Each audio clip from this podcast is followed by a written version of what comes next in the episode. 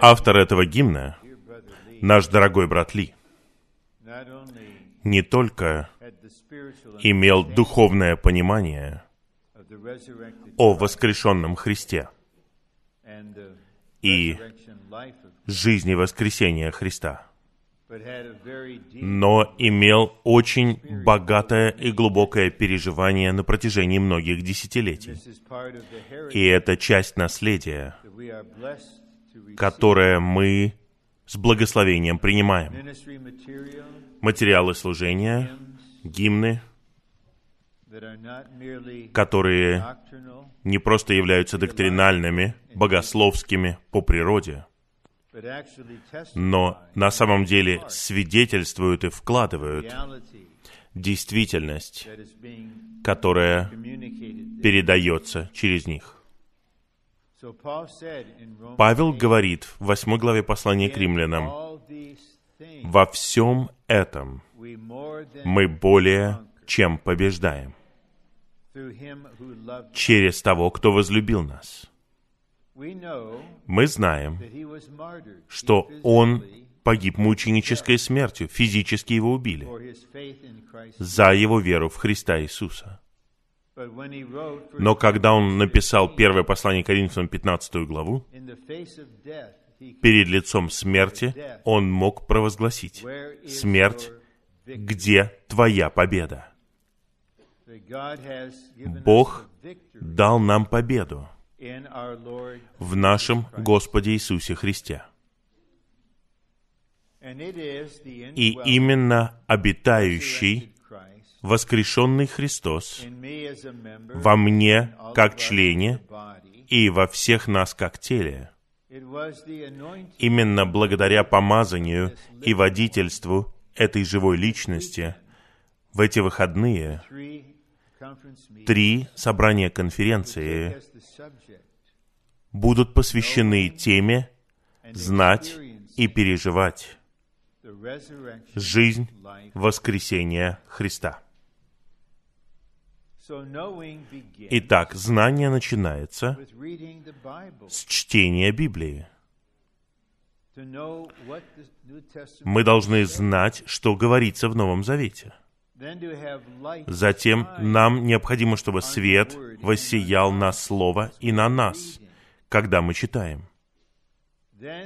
Затем Дух действительности действует в нас и делает все эти положения истины действительными для нас.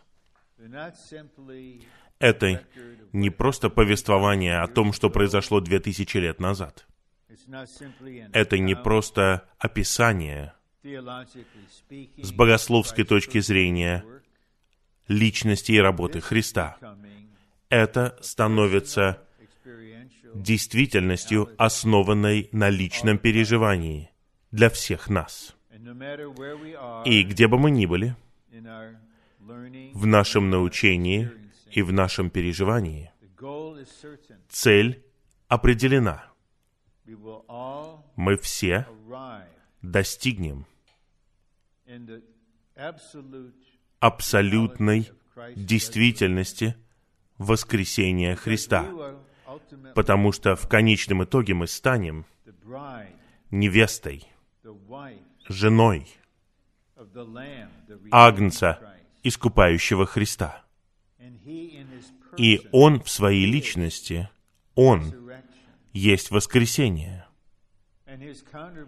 И Его пара должна соответствовать Ему и будет соответствовать Ему во всех отношениях.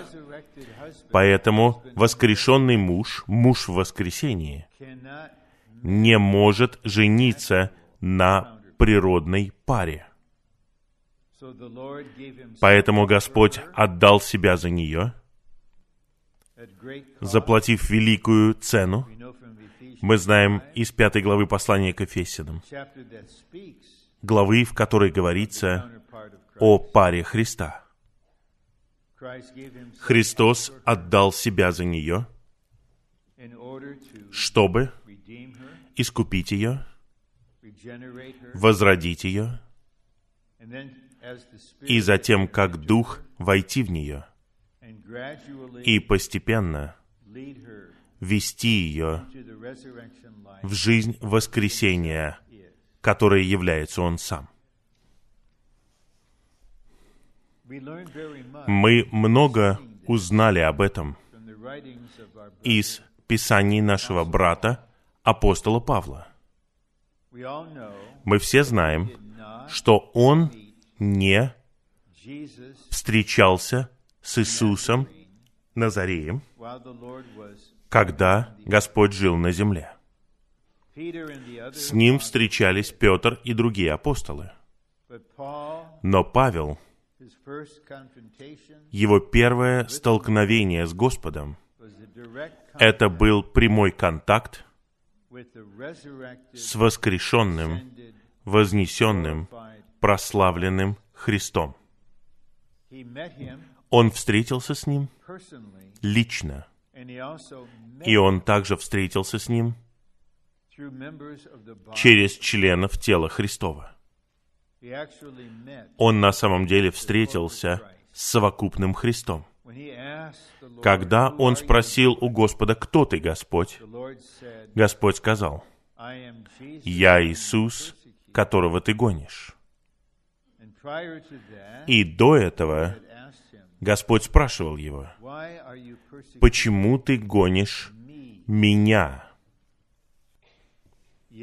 Да, я самостоятельная личность, но я сейчас живу в членах моего тела. И все, что ты делаешь с ними, ты делаешь со мной. Итак, путешествие Павла, как верующего в Христа Иисуса, началось с этого видения по дороге в Дамаск. И он присоединился к другим апостолам и стал свидетелем воскрешенного Христа.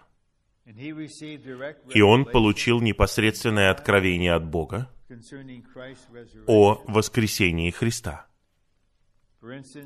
Например, в послании к римлянам 8 главе в стихе 4 он говорит, что Бог воскресил Христа из мертвых своей славой. Но наш акцент, который достигнет вершины сегодня утром, посвящен тому, что жизнь воскресения должна означать для каждого из нас лично. Я подчеркиваю то, что я говорил в первых двух сообщениях. Возможно, нас собрано здесь 500 или 600 человек. Многие другие слушают это слово по интернету.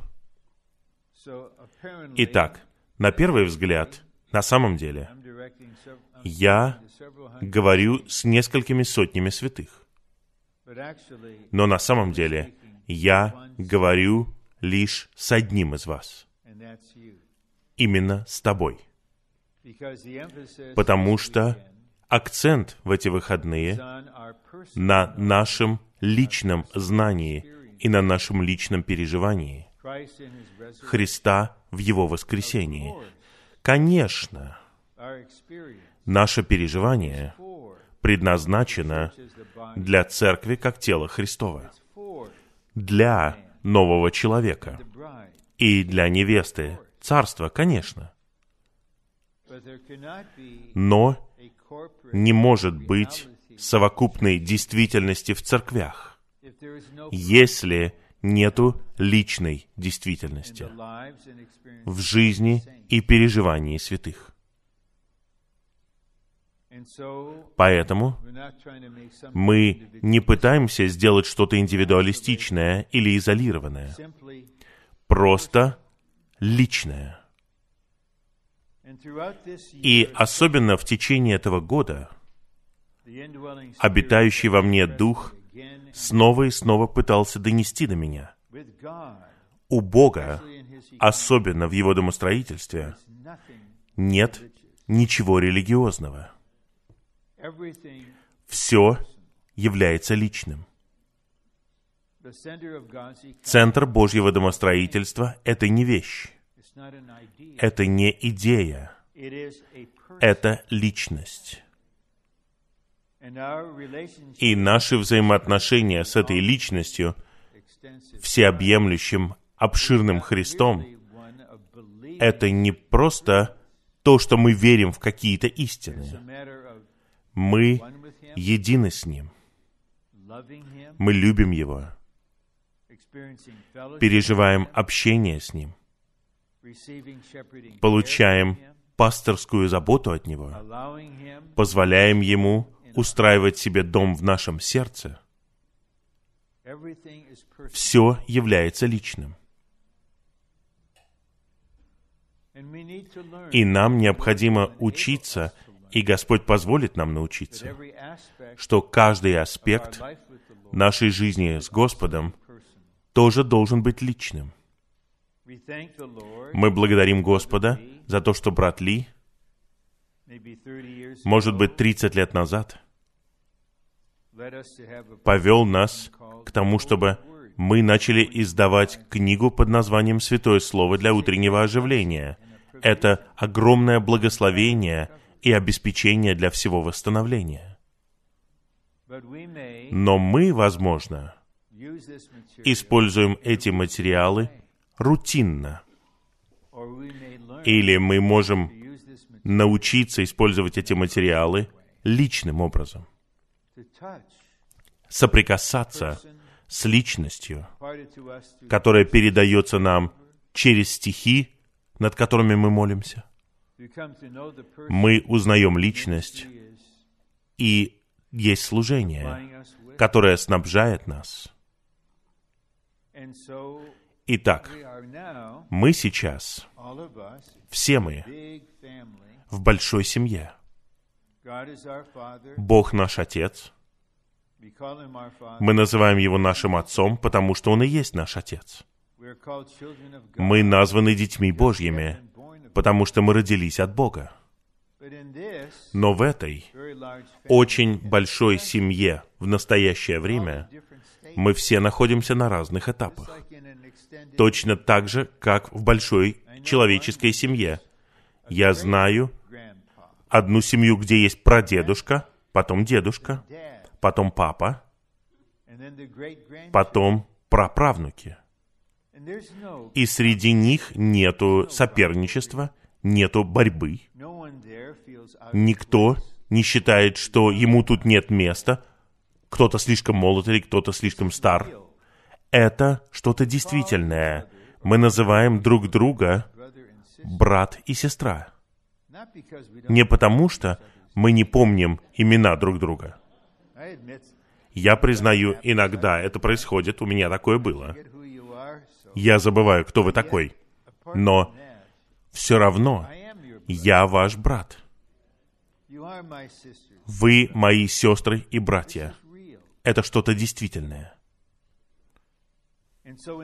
Итак, в первом сообщении мы рассматривали понимание жизни воскресения и что значит пить воду жизни в воскресении.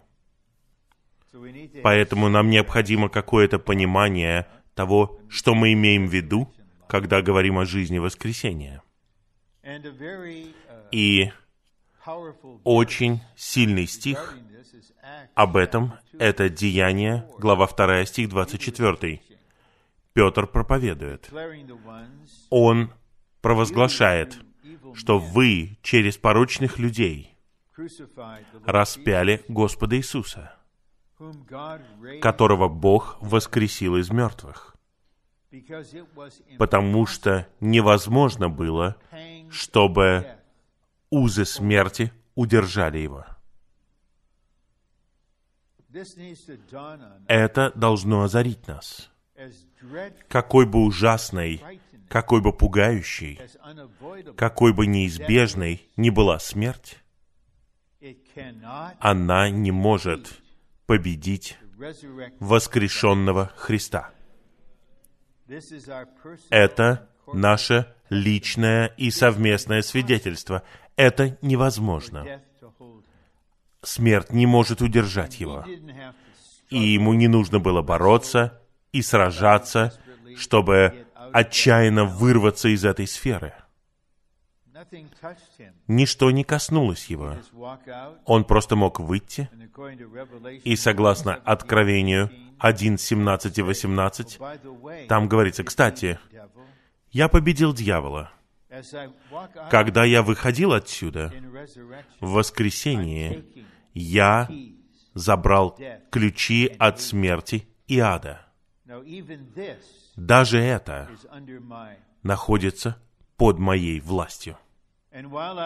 И в то время, когда я был здесь, согласно первому посланию Петра 3.18, я провозгласил свою победу над этими злыми духами, которые последовали за тобой. И Бог осудил их, чтобы они были там в узах. Я сообщаю тебе, я покорил все твое царство от вождя и до низа. И теперь я ухожу отсюда, потому что когда я воскресну, я произведу совокупную личность одного нового человека, новое творение в силе моего воскресения. Жизнь воскресения — это жизнь, которая входит в смерть. Она не боится ее проходит через смерть, затем выходит из смерти в победе, и смерть не может ее снова коснуться. Эта жизнь, мы используем выражение «жизнь воскресения Христа».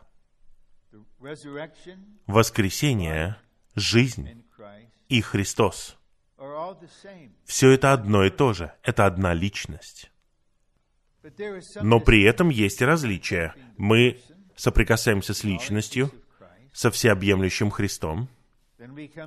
Затем мы узнаем Его как воскресение. И потом мы переживаем Его как нашу жизнь.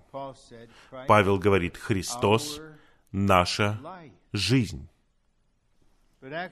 Но на самом деле это одна всеобъемлющая личность, которая есть воскресение и жизнь.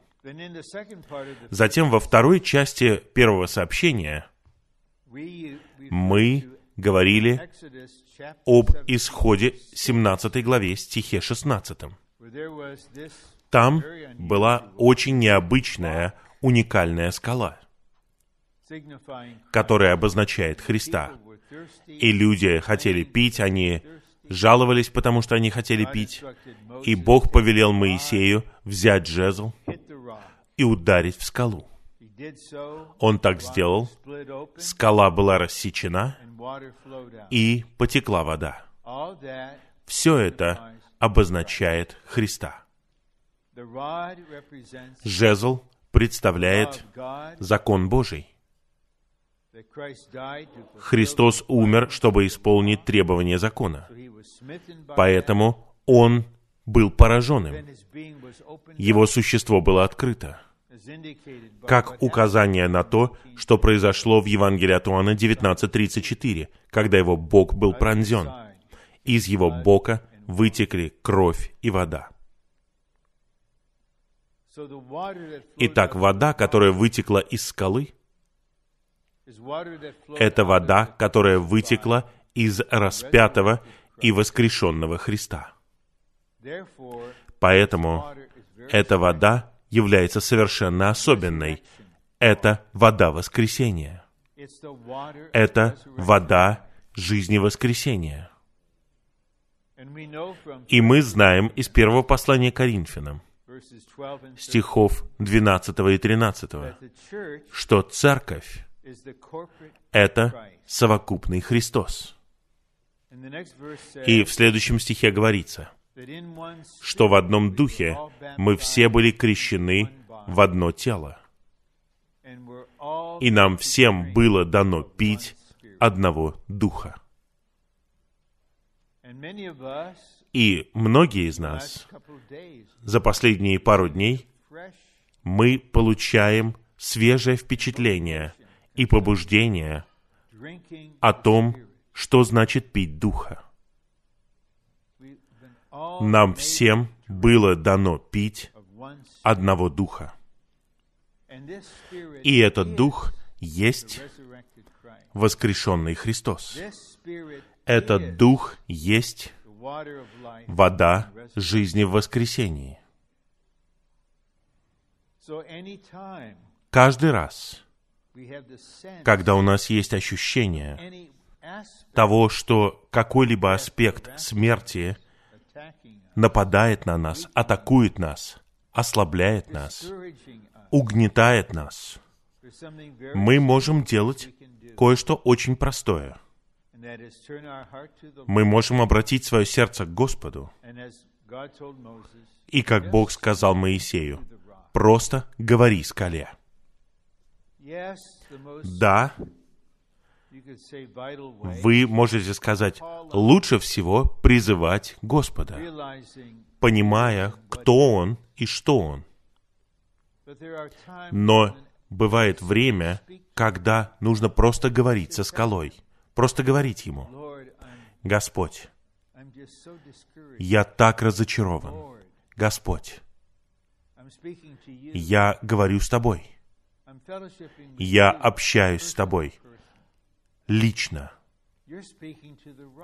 Вы говорите скале, и теперь река течет, и вы пьете, и что-то происходит с этим унынием, с этим отчаянием, потому что вода воскресения начинает пропитывать ваше существо. И в пятницу вечером, и вчера снова я показывал небольшую человеческую иллюстрацию. Мой семейный врач дал мне очень простой совет в этом году. Он сказал, пей 8 стаканов воды каждый день. И он знает всю мою историю, он знает мою ситуацию. Вот его слово. И на этот раз я по-настоящему послушался его.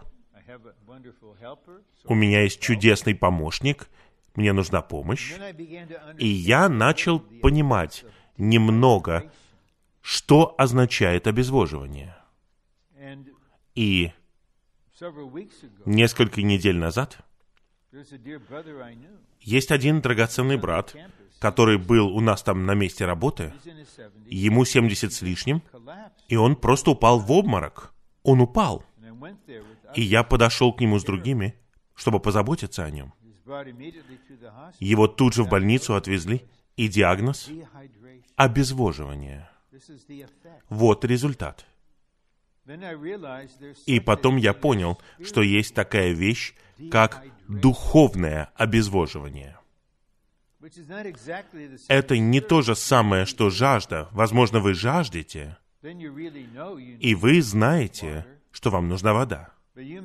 Но вы можете быть обезвожены, и при этом у вас не будет ощущения жажды.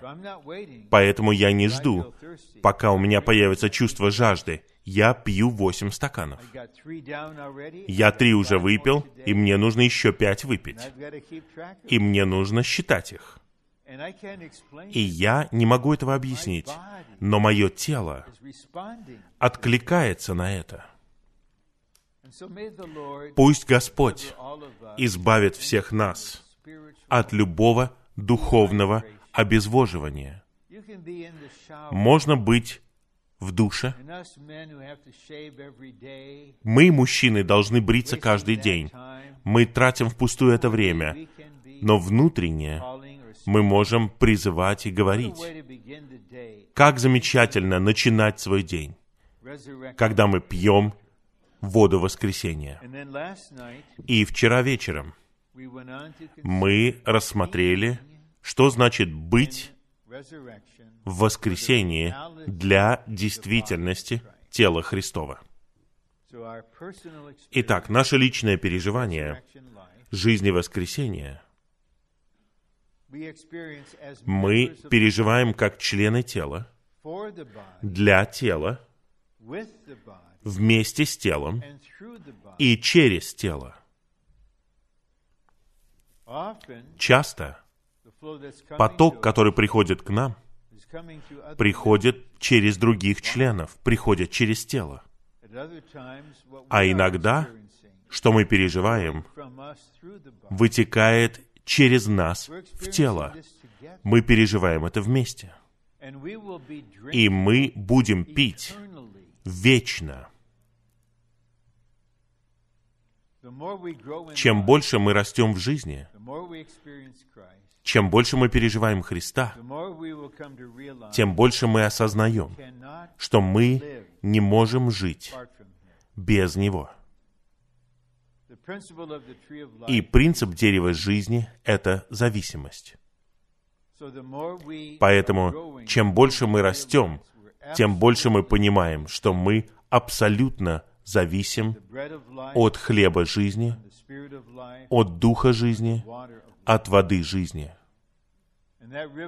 И эта река будет течь из престола Бога и Агнца вечно. И мы будем пить вовеки. Будем наслаждаться деревом жизни вовеки. Потому что хотя мы будем зрелой парой, сначала невестой, потом женой Агнца, только Он имеет божество. Только Он является источником. И мы никогда не скажем, «О, мы уже здесь 18 миллиардов лет. Мы это пробовали, мы это испытывали». У нас никогда не будет ощущения такого, потому что это что-то будет свежее и новое всегда. Это одна причина, почему я лично с радостью шучу над этими нежелательными рекламами по имейлу, которые призывают меня купить средства от старения. Прежде всего, я не верю, что они работают. А во-вторых, я не занимаюсь борьбой со старением. Я просто хочу быть нормальным человеком. И, может быть, мне нужно просто ответить им и сказать, послушайте меня. Я, можно сказать, пожилой человек. Я хочу сказать вам, я в 50 раз свежее и новее, чем когда мне было 20 лет. Не пытайтесь продать мне это средство. Я пью воду воскресения. И я не пытаюсь сохранить это старое тело, я хочу получить новое тело. И это в будущем, а до этого мне не нужно то, что вы пытаетесь продать мне. Я не пытаюсь делать что-то искусственное или притворяться, что я не того возраста, которого я есть. Лучшее впереди. Я люблю молодость, очень сильно. Я не хочу ничего делать, что лишит их молодости. Просто будьте молодыми, пусть у вас будут качества молодого человека, пока вы не перестанете быть молодыми.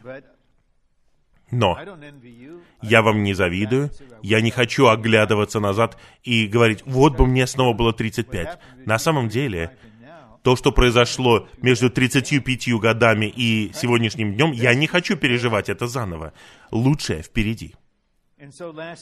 И вчера акцент был на том, что наша природная жизнь, наша природная сила и наша способность должны быть затронуты, и крест должен положить им конец, и они должны быть заменены – воскрешенной способностью, жизнью воскресения. Бог никогда не отбросит то, что Он сотворил. Он сотворил каждого из вас особым образом, чтобы Он мог быть выражен в Христе через вас. Так, как не может это делать ни один другой человек во Вселенной. Из-за этого я напоминаю обучающимся иногда. Вы хотите чем-то поделиться? После сообщения, и вы стоите в очереди, и кто-то говорит тот пункт, который вы хотели сказать, и вы чувствуете разочарование, я говорю им, говорите тот же самый пункт. Но только у вас есть доля благодати, только у вас есть доля Христа, которой нет больше ни у кого. Поэтому просто говорите свой пункт из своего духа, передавая благодать и Христа, который есть у вас. Поэтому Господь не будет выбрасывать то, какими Он вас сотворил. Возможно, вы гений. Тогда Господь сделает вас воскрешенным гением который больше не гордится, который не самодостаточный, не самоуверенный, он больше не использует интеллект для самопрославления.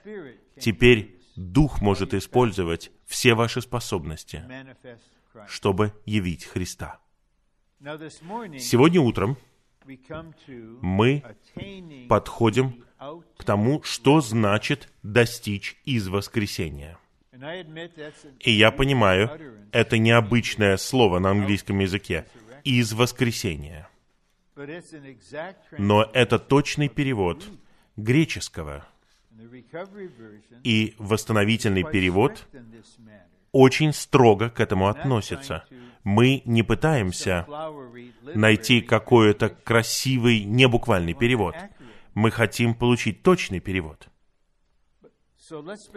Давайте немного задержимся на том, чтобы понять, что мы имеем в виду под «из воскресением».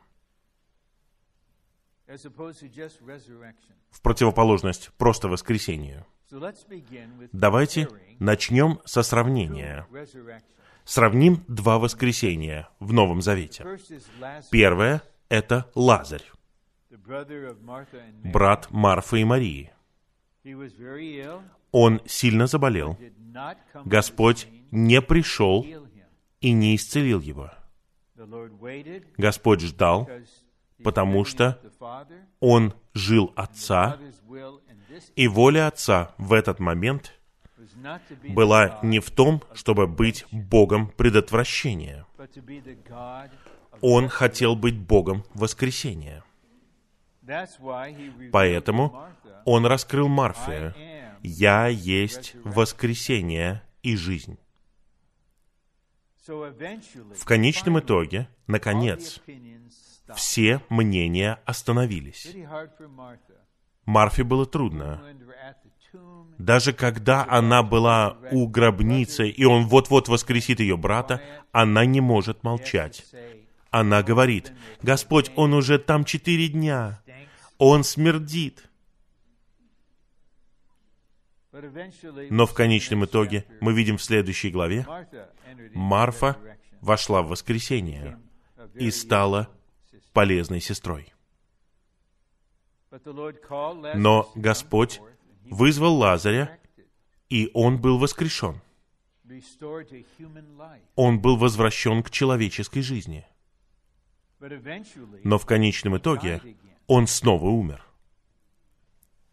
потому что это было просто возвращение мертвого человека к той же самой человеческой жизни, которая у него была до его смерти. Когда Бог стал человеком в Христе Иисусе, человечество, в которое Он облегся, было сотворенным Богом человечеством в старом творении. Он был единородным Сыном Божьим. Полнота божества обитала в нем телесно. Но его тело и его человечество еще не были божественными. Но ему необходимо было стать человеком в старом творении, чтобы искупить нас. Кровь Иисуса, Божьего Сына, очищает нас от всякого греха. Но это должна быть кровь Иисуса, человека. Но Иисус — это Сын Божий. Поэтому действенность крови Иисуса является вечной, неограниченной. Но когда Он был воскрешен, произошло что-то чудесное. Это было не как воскресение Лазаря. Он был возвращен к жизни в том же самом внешнем виде, который у него был до его смерти. Нет. Его человечество в своем человечестве, благодаря Духу Святости, в воскресении он был определен Сыном Божьим. Говоря кратко, это означает, что в его воскресении его человечество было выведено из старого творения и приведено в Бога.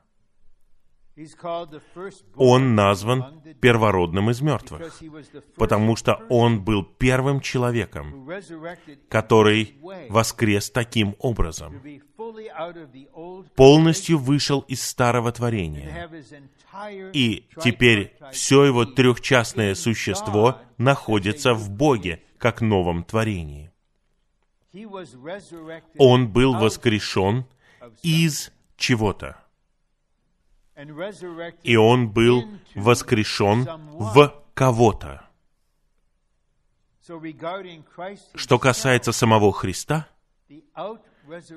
из воскресения было воскресением Сына Человеческого, которое побудило его человечество быть обоженным и сделало его Сыном Божьим не только в его божестве, но также в его человечестве.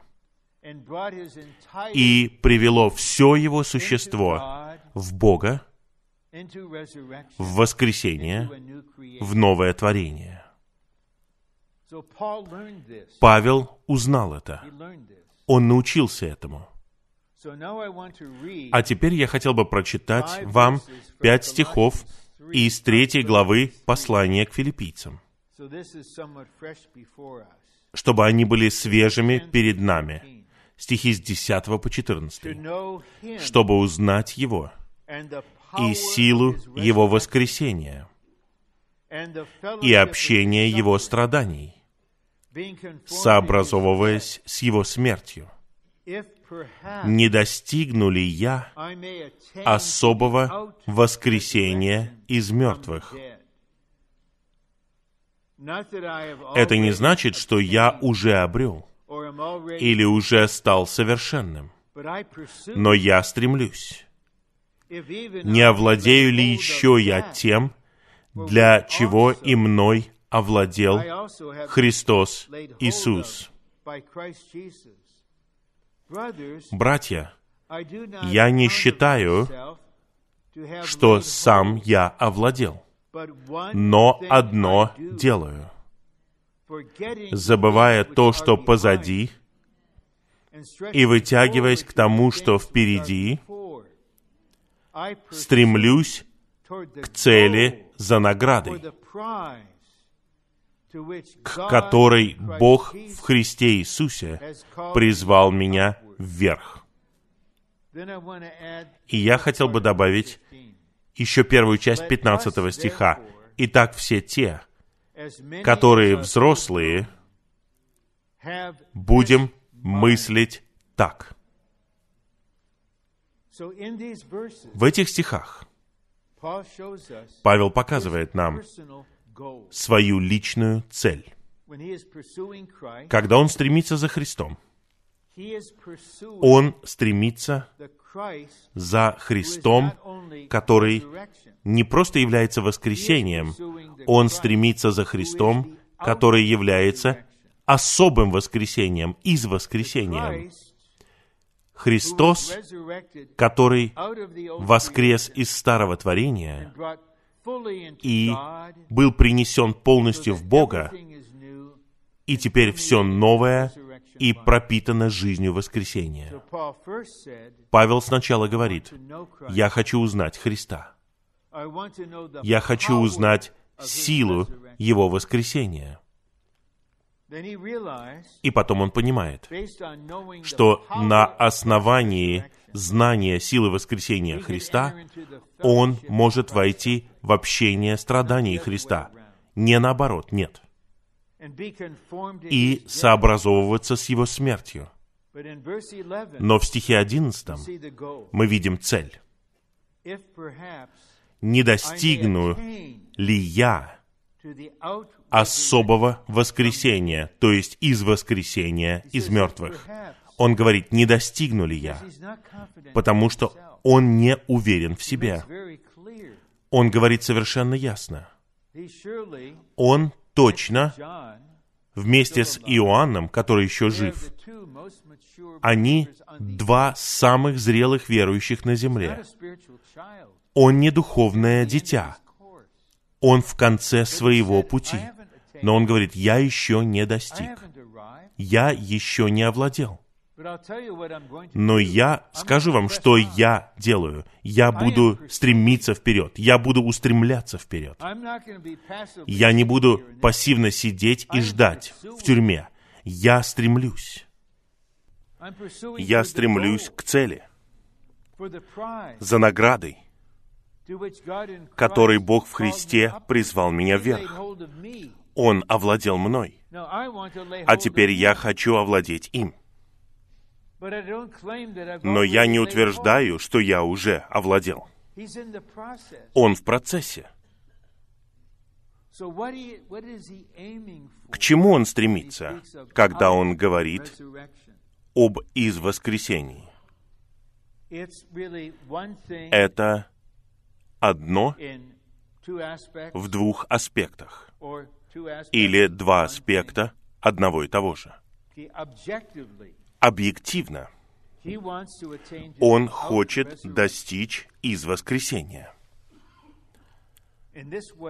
Таким вот образом, он знал, на основании слов Господа, на самом деле, все, кто умрет, воскреснут.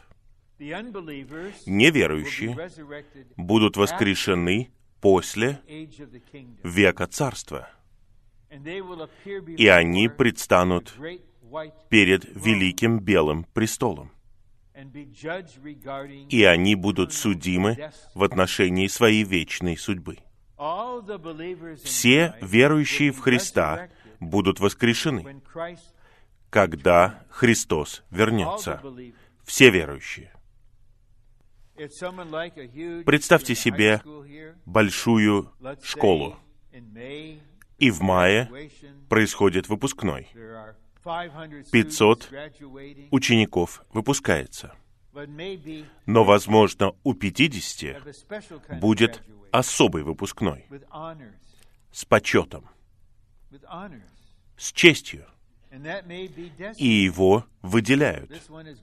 Вот этот человек выпускается с почетом. Так произошло на выпускном моей дочери, когда она закончила так называемый университет Техаса. Она была в Остине. Какой там университет? Там говорят университет Техаса. В Техасе. Это означает университет Техаса. И когда вызвали ее по имени, сказали, она заканчивает с почетом. Итак, побеждающие верующие, которые закончили свое путешествие и ушли к Господу в победе, как победители. Они будут в раю вместе с остальными верующими на основании спасения. Но когда все будут воскрешены, только победители получат воскресение в Царство во время тысячелетия. Это будет воскресение победителей. И Павел знал, что он умрет, он погибнет мученической смертью, но его стремление было таким, когда я буду воскрешен, я хочу быть в этом воскресении. Это объективная сторона. Но можно сказать по контексту, что он стремится к чему-то сейчас. Господь овладел им, и он хочет овладеть Господом. Он забывает то, что позади, и он вытягивается к тому, что впереди. Есть второе значение этого выражения «из воскресения». И значение таково. Павел понимал, если я хочу достичь из воскресения, когда мое тело будет воскрешено, мне нужно достичь из воскресения в моем переживании сейчас. Мне нужно переживать жизнь воскресения Христа особым образом, сейчас. И что это за путь? Это путь, в котором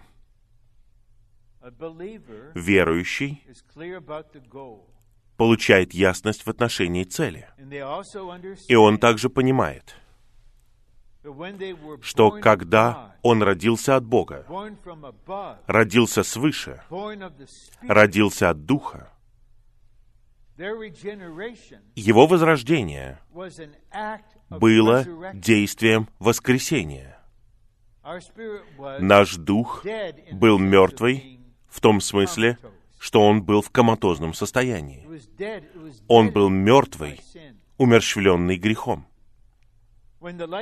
Когда животворящий дух вошел в нас, произошло воскресение, потому что жизнь воскресения сливается с нашим человеческим духом.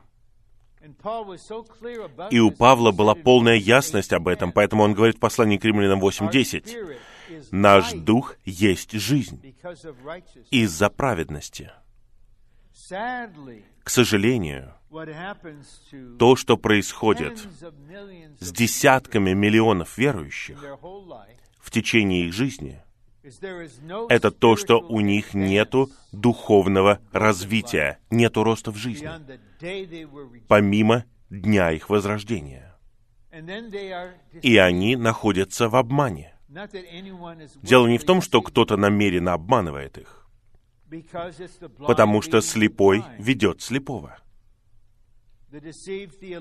Обманутые богословы и пасторы делают это с добрым намерением, но они обманывают собрание и говорят, послушайте, когда вы умрете, когда вы скончаетесь, это решит все проблемы, потому что вы будете на небе. Вы будете на небесах. Может быть, у нас будут разные статусы на небе. Люди изобрели такую вещь, как рай Данте. Вместо того, чтобы... Что? Это убивает все стремление. Но если вы услышите подлинную истину, которая соответствует трем линиям, все будет по-другому. Во-первых, смерть не решает никаких проблем. Неразумные девы, которые не купили масло в сосуды, умерли. Благоразумные девы платили цену, они приобрели масло в сосуды и умерли. Все они были воскрешены в том же состоянии, в котором они умерли. И сейчас неразумные шокированы. Мне нужно найти масло для сосуда. Благоразумные входят на свадебный пир. А другим говорят, идите и платите цену сами. У вас была возможность в течение вашей жизни, вы этого не сделали. И вы верили, что смерть решит все проблемы, и все будет замечательно? Нет, они все еще не преобразованы. И затем есть неправильное представление о том, что верующие будут на небе. Поэтому вы просто ждете. И поэтому, как это воздействует через учение, это убивает. У кого есть такой дух, принять послание к филиппийцам 3.10. «Я хочу узнать Его и силу Его воскресения. Я хочу достичь из воскресения. Я стремлюсь. Я хочу овладеть. Я забываю то, что позади». К сожалению, я говорю в принципе, есть драгоценные святые, особенно те, кто был здесь 30-40 лет. Их все еще сдерживает воспоминания того, что произошло с ними десятилетия назад. Я знаю, по крайней мере, три примера. Жен старейшин, которые перестали быть на собраниях церкви 20-30 лет назад, потому что что-то произошло. Они просто тратят годы, десятилетия, вместо того, чтобы получить милость и забывать то, что позади. Все. Положительное и отрицательное. Я живу не в прошлом. У меня есть надежда в отношении будущего. Но будущее зависит от сегодняшнего дня. Господь дал мне еще один день. Я не знаю, будет ли у меня день завтра. У меня еще один день есть. Господь, сегодня я хочу стремиться за Тобой. Сегодня я хочу вытягиваться вперед. И чему научился Павел? Ему нужно было переживать внутренне Христа как из воскресения, чтобы постепенно вся внутренность его существа была приведена в это воскресение. Итак, жизнь воскресения Христа постепенно распространяется в каждую часть его души. Его острейший разум, его сильную волю, его очень активные чувства. В противном случае, как он мог поменяться от человека, который дышал убийством, который хотел убивать нас, который голосовал за смертный приговор.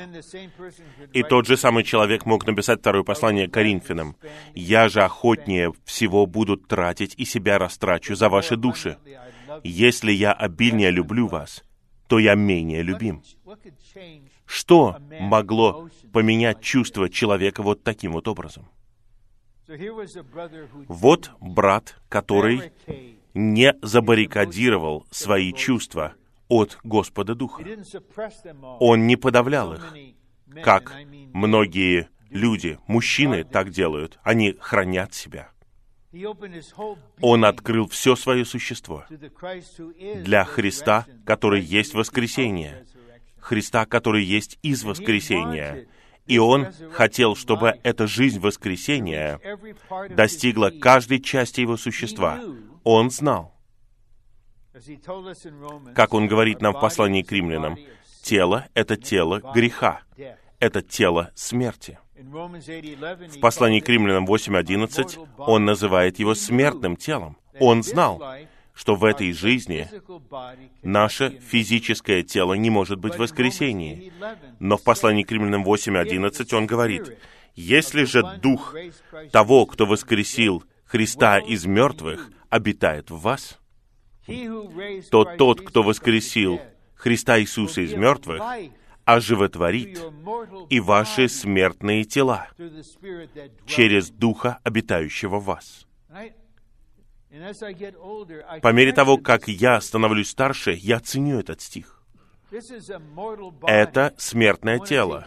Я хочу заботиться о своем здоровье, я хочу упражняться, ради служения Господу, ради святых. Не для того, чтобы оттянуть что-то. И это что-то действительное. Вы позволяете Духу устраивать себе дом вас. Тот, кто воскресил Христа Иисуса из мертвых, животворит ваше смертное тело. Мы не знаем, как Павел умер мученической смертью, но я не сомневаюсь. Точно так же, как Господь сказал Петру, ты прославишь Бога в том, как ты умрешь. Я не сомневаюсь, что Павел был полностью в воскресении. Его тело было полностью оживлено, и он понимал. Он рассматривал себя как возлияние. Это вершина моей жизни.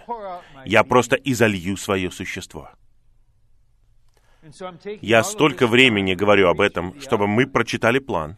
Но я хотел бы, чтобы, когда мы читаем его, чтобы нам было ясно, достичь из воскресения значит, с одной стороны, как бы мы ни закончили свою жизнь, умрем ли мы или будем восхищены, мы закончим свой бег, и все зависит от того, как мы закончим. Как мы закончим.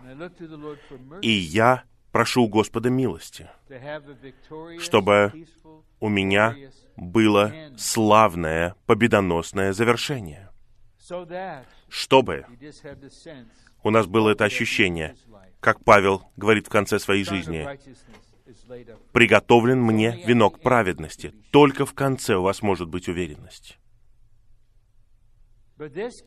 Но такая уверенность в конце возможна только если мы переживаем процесс из воскресения день за днем. Посреди наших человеческих ситуаций, супружеской жизни, семейной жизни, рабочей жизни, церковной жизни, христианской жизни, когда происходит многое в физической сфере, где нам необходимо исполнять все наши обязанности. Что-то внутренне происходит постоянно. Вот что у меня в сердце. Лично для меня, но намного больше для вас чтобы вы увидели это. И каждый день вы начинали простым путем.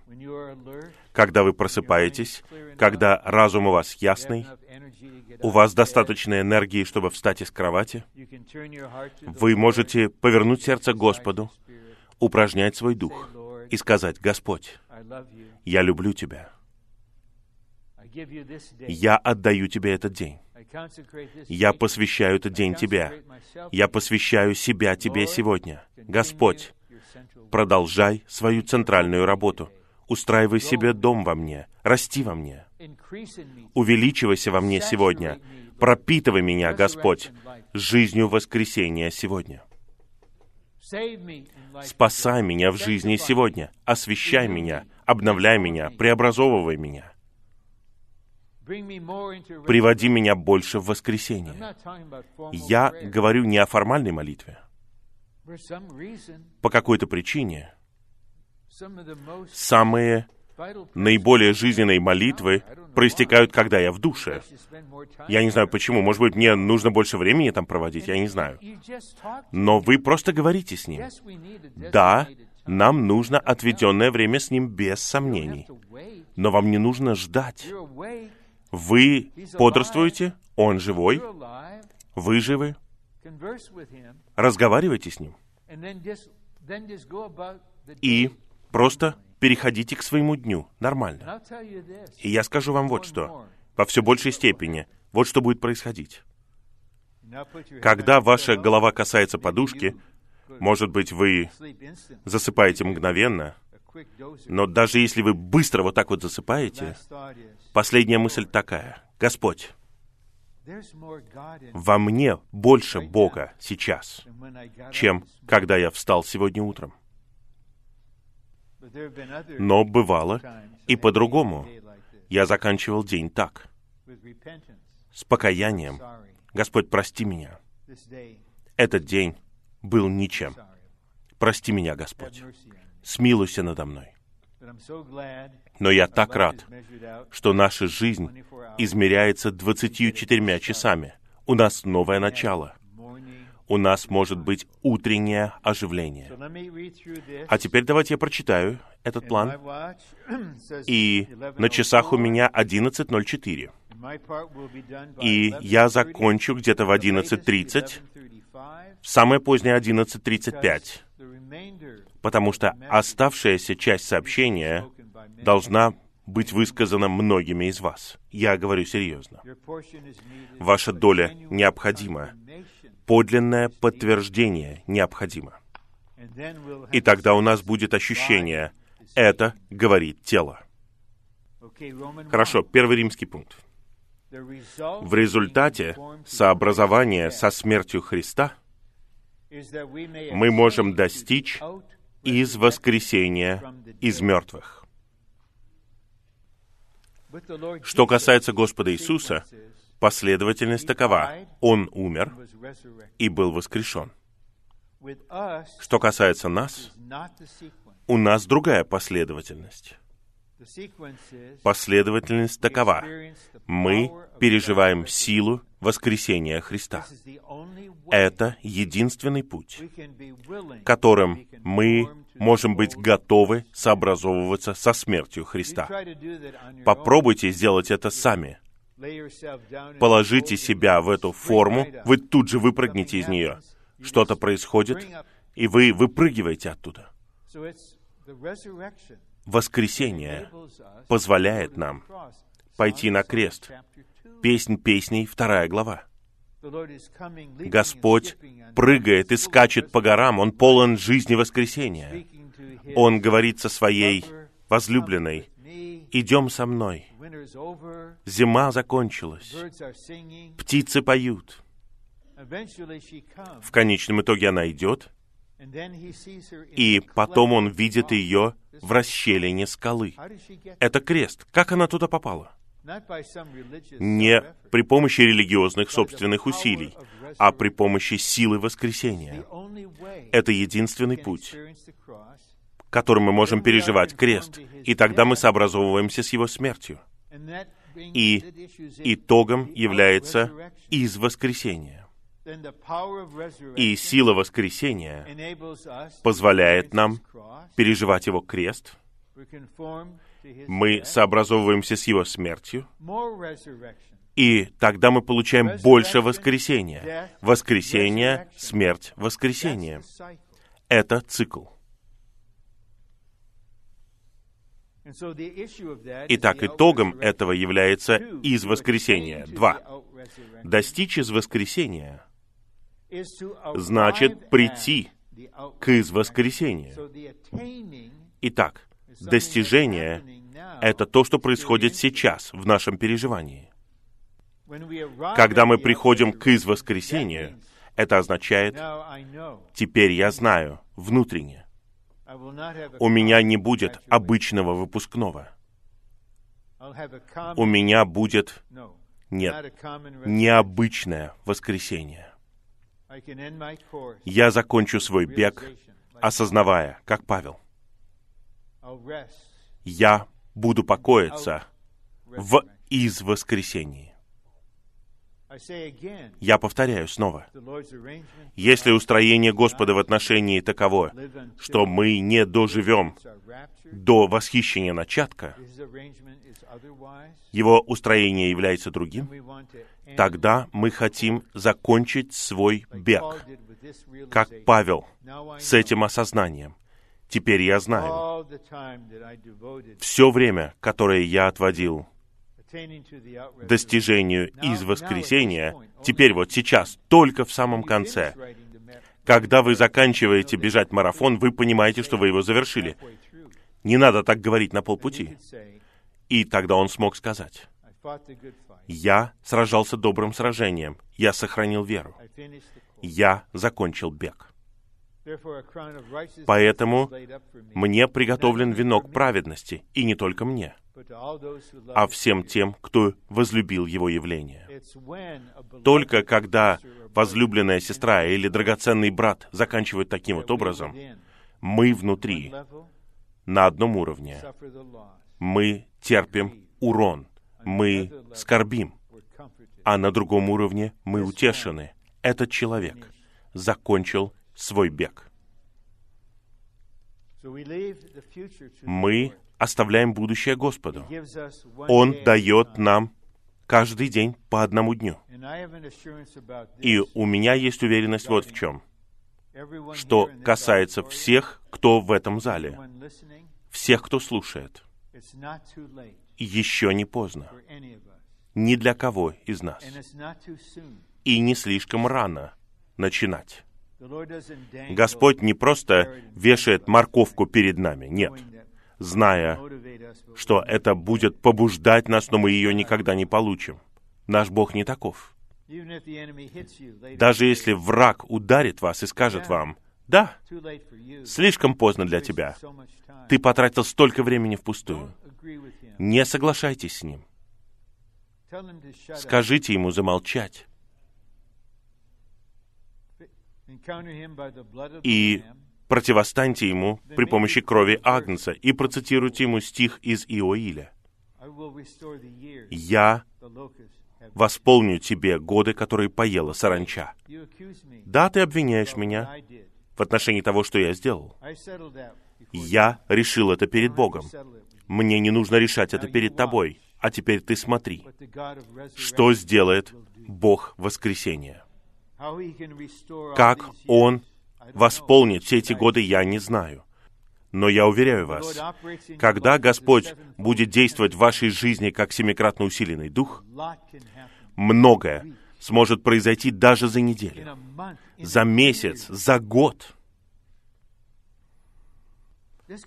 Просто подумайте, что может произойти, если по Господнему устроению, по Его воле, я смогу быть с вами через год. Подумайте, в следующие примерно 400 дней.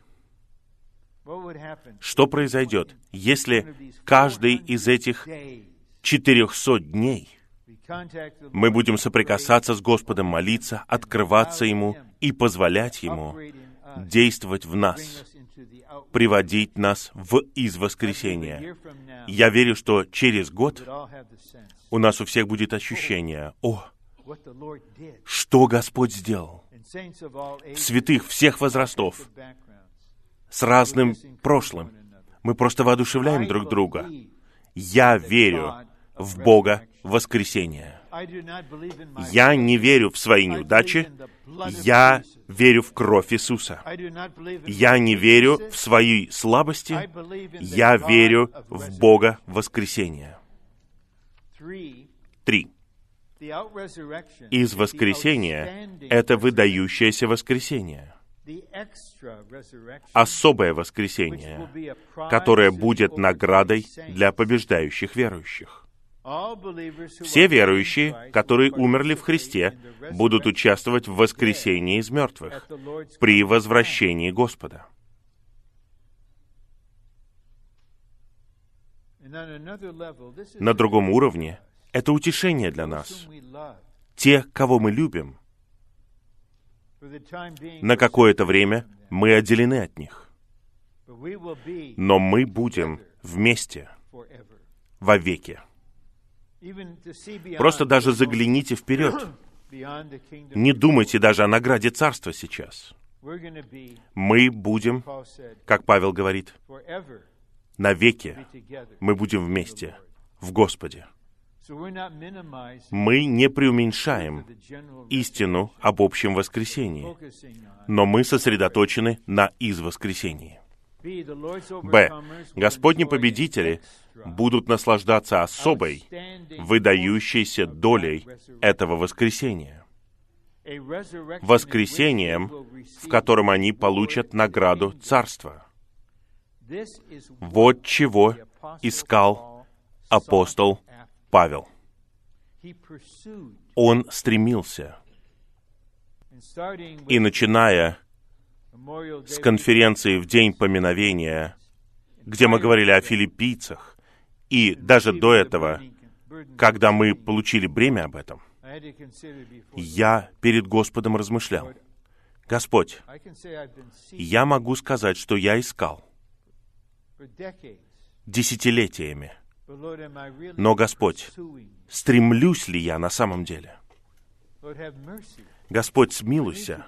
Мне нужно стремление. У вас появляется цель и энергия. Поэтому мы не "Oh, можем просто взять и принять решение. Вот теперь я буду стремиться за Господом. Я посвящаю себя стремиться за Господом. Это просто обещание, которое вы даете Господу, но вы не сможете выполнить его до конца этой недели. Вы просто говорите, Господь, сделай во мне то, что Ты сделал в Павле. Дай мне и всем святым стремящийся дух, стремящееся сердце. Избавь меня от любой пассивности, летаргии, тепловатости. Я хочу стремиться. А чтобы стремиться, я хочу забывать. Может быть, некоторым из нас нужно проводить время с Господом и спрашивать Его, «Господь, покажи мне, что мне нужно забыть. Просто обновляй мой разум. Избавь меня от того, что враг использует, чтобы ранить меня и отделяет меня от других. Ты Бог, который прощает и забывает. Если я изранен, исцели меня и дай мне благодать прощать и забывать. Я не буду под управлением прошлого. Впереди светлое будущее. Я стремлюсь вперед к этому. В. Из воскресения должно быть целью и назначением нашей христианской жизни. Видите, это цель в течение нашей жизни. Это не просто далекая цель. Это цель в течение вашей жизни. Потому что я говорю, что важно, это как мы закончим. А теперь я хотел бы сделать небольшое отступление и рассказать вам притчу, которую я придумал для обучающихся. И в ней говорится о профессиональном футболе. Это притча о двухминутной концовке матча. В профессиональном футболе я его не смотрю уже, но, по-моему, есть такое правило. В конце первой половины звучит свисток, и остается две минуты.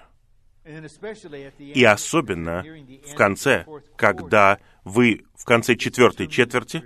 Есть двухминутная часть. И распасующий и все игроки начинают играть особым образом за эти две минуты. И экспертом в этом был Джон Элвей из Денвер Бронкос. И это была домашняя игра для них. И за две минуты до конца матча они проигрывали 12 очков.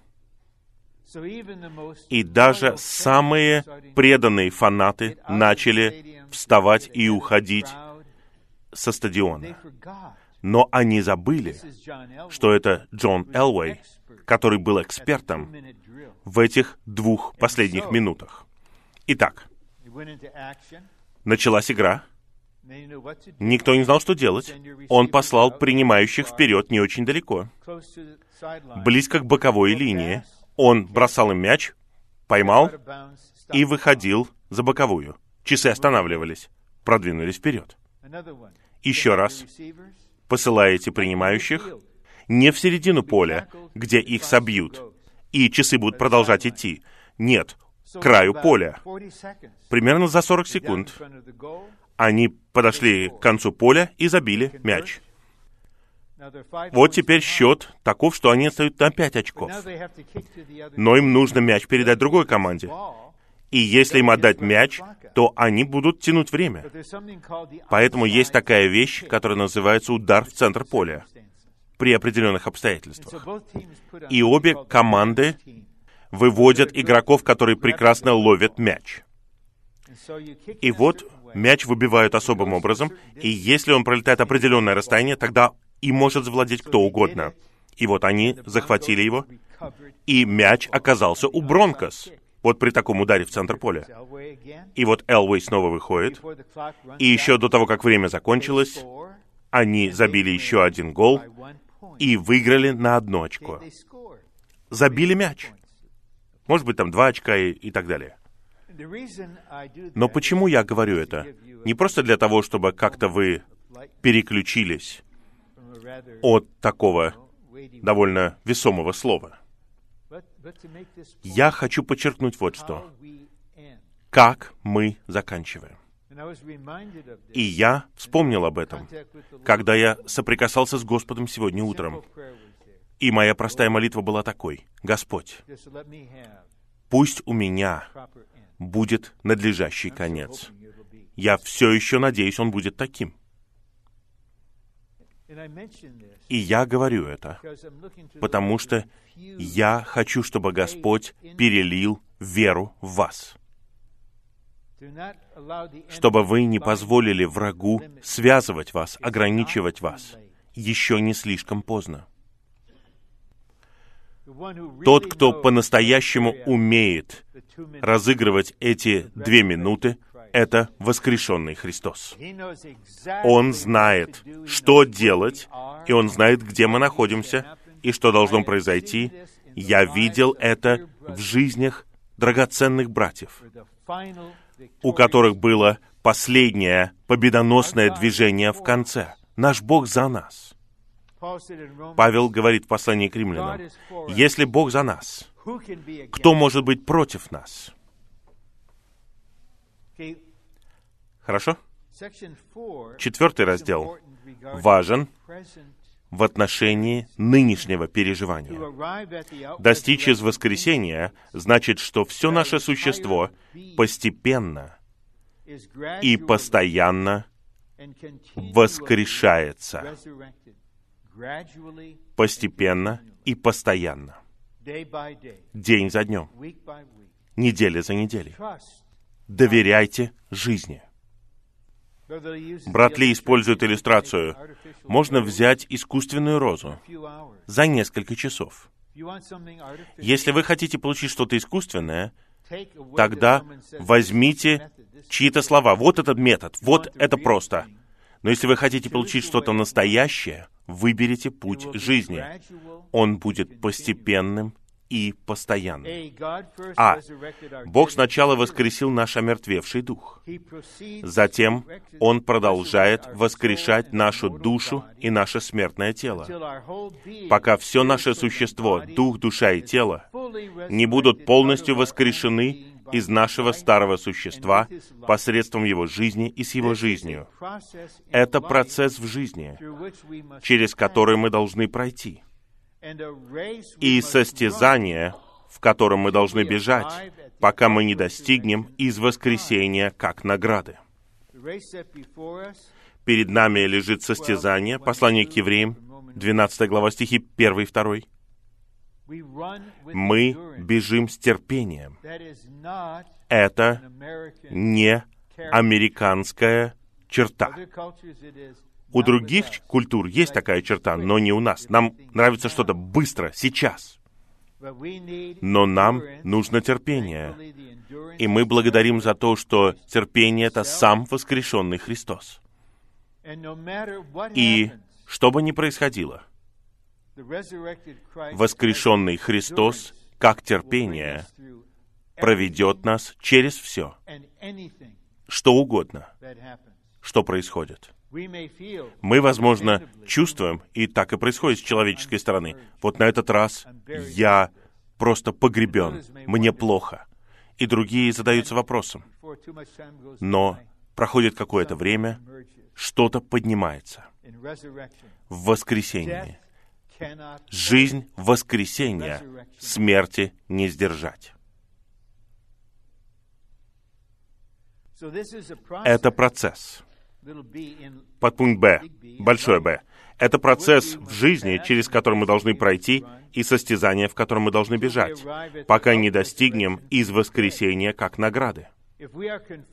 Если мы будем сообразовываться со смертью Христа, каждая часть нашего существа будет постепенно воскрешаться. И следующее утверждение важно. Таким образом, христианская жизнь — это процесс воскресения. Пусть Господь воссияет в нас над этим пунктом. Если бы только один пункт этот проник в нас, я был бы очень рад об этих выходных. Мы усвоили этот пункт. Моя христианская жизнь — это процесс воскресения. Может быть, вам 17 лет, может быть, вам 87 лет. Мы все в одном и том же процессе. Вот что хочет Бог воскресения сделать в каждом из нас. Один. Мы можем достичь этой цели только сообразовываясь со смертью Христа, живя распятой жизнью. Но помните, что мы можем сделать это только посредством силы воскресения. Только посредством силы воскресения Христа мы, любящие Христа, решаем взять крест, отрекаясь от своего «я». Нам нужно такое решение, но мы можем сделать его только потому, что мы получили силу от воскресения. Поэтому не бойтесь. О, я не могу этого сделать. Моя воля не такая сильная. Вопрос не в силе вашей воли, а в том, что нам нужно взаимодействовать с силой воскресения. Только посредством силы воскресения Христа мы можем быть едиными с крестом, как те, кто остается в расщелинах скалы, в укрытии утеса. Вот вы видите вторую главу «Песнь песней». Как она туда попала?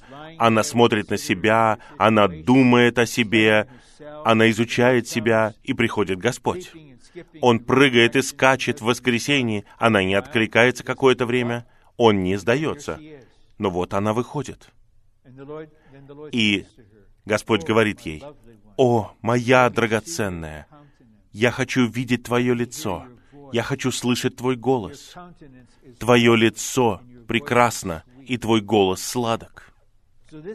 Так Господь оценивает вас. Он говорит, дай я посмотрю на тебя. О, Твое лицо прекрасно. Твое лицо выражает Твое внутреннее существо. Этого подделать невозможно. И Твой голос являет Твой дух. Это так приятно. Это касается всех нас. Не только лишь одной Жанны Гион, которая была исключительным мистическим человеком. Это касается всех нас, обычных верующих. Два. В смерти Христа мы проходим процесс от старого творения к новому. Пять. Из воскресения — это воскресение из старого творения в новое творение. Быть в воскресении значит оставить все, относящееся к старому творению, и мы оставляем все от старого творения и быть принесенными в Бога. Это произойдет. В какой-то момент Господь покажет вам, как Он показывает в песне песней, когда Он называет ее. Он воодушевляет вас тем, что это происходит. Ты не там, где ты была год назад. Ты в другой сфере. И я подтверждаю это. И настоящее общение в теле подтвердит это. И теперь вы испытываете побуждение. Я хочу оставить все от прошлого позади, все старое. Я не старею. Поэтому я повторяю, мне не нужны ваши продукты, которые борются со старением. Я обновляюсь каждый день. Не беспокойтесь о моем теле. У меня будет новое, прославленное, преображенное тело, как у Господа Иисуса. Б. В воскресении нет элемента старого творения. Напротив, все наполнено божественным элементом. Шесть. Для Павла жить было Христос как из воскресения. Мы соединили эти два стиха вместе. Для меня жить — это Христос, а Христос — это из воскресения.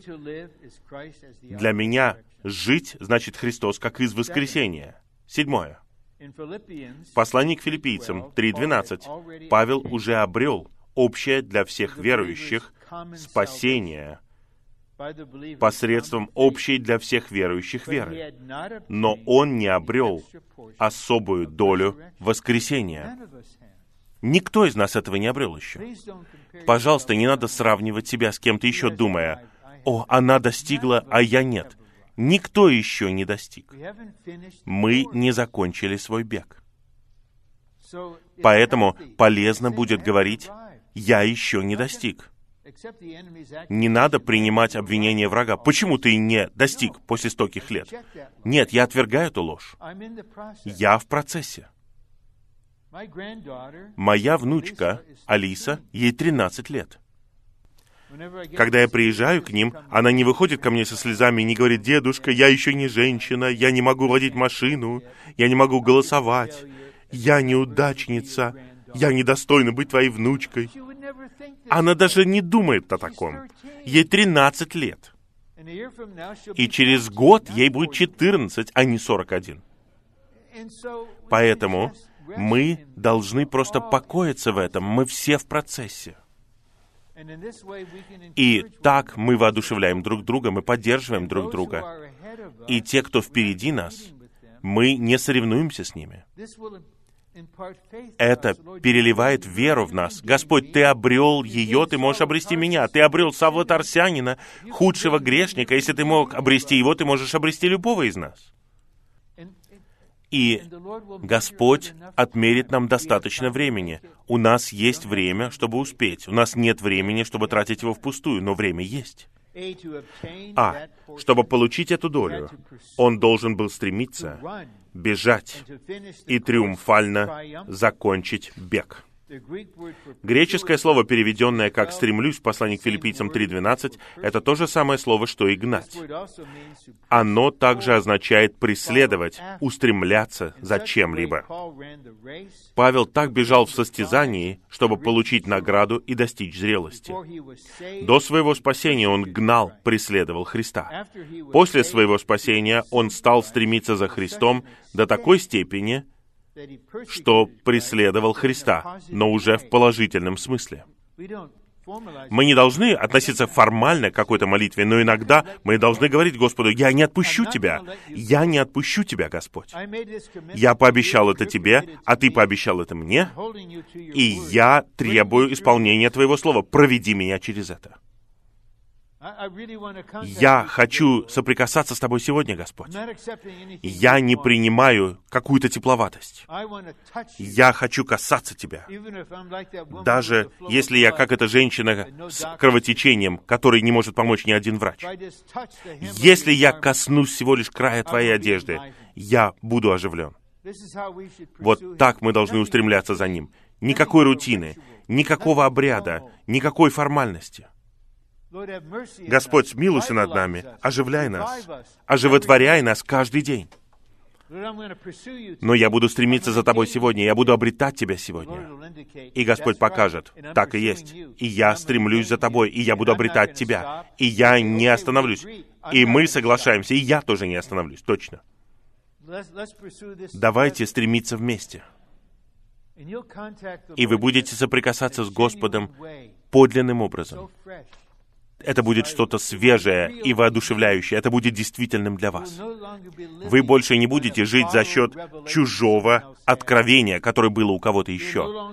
Вы больше не будете подражать чьим-то переживаниям. Дух действительности ведет вас во всю действительность и сделает все это действительным для вас. И последний пункт.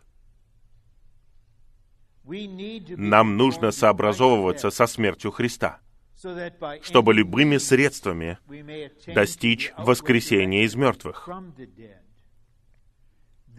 Только так Господь может двигаться в своем восстановлении. Я повторяю и немного изменяю слова. Только так Господь может двигаться в своем восстановлении в Северной Калифорнии. Только так. Это касается всех нас. Только так Господь может созидать свою церковь. Только так Он может приготовить невесту.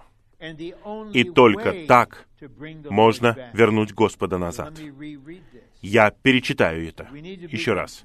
Нам нужно сообразовываться со смертью Христа, чтобы любыми средствами достичь из воскресения из мертвых. Только так Господь может двигаться в своем восстановлении. Только так Господь может созидать свою церковь. Только так Он может приготовить невесту. И только так можно вернуть Господа назад. Пусть Господь озарит нас, пусть Он благословит нас, и пусть мы идем этим единственным путем. Для того, чтобы восстановление шло вперед, чтобы церковь созидалась, чтобы невеста готовилась, и чтобы чтобы мы вернули Господа назад. Пусть Господь движется в нас, снабжает нас, чтобы мы забывали все, что позади, вытягивались к тому, что впереди, и устремлялись к тому, чтобы достичь из воскресения из мертвых, сначала в течение нашей жизни, и затем, когда мы встретимся с Господом. Господь Иисус, благослови нас таким вот образом. Вкладывай в нас ищущий дух, которого мы никогда не знали раньше. Мы не просто хотим идти, мы хотим бежать в состязании. Мы не просто хотим искать, мы хотим стремиться. Господь, Ты нужен нам. Позволь нам сделать это. Пусть во всех, кто услышит звук этого голоса, будет вложена жизнь воскресения Христа. Мы отдаем Тебе оставшиеся дни, отведенные нам. Пусть каждый день будет днем из воскресения. Делай это, чтобы прославить Бога и потрясти и посрамить врага. Мы провозглашаем, что враг побежден. Смерть уничтожена. Христос победитель. Слава воскрешенному Христу!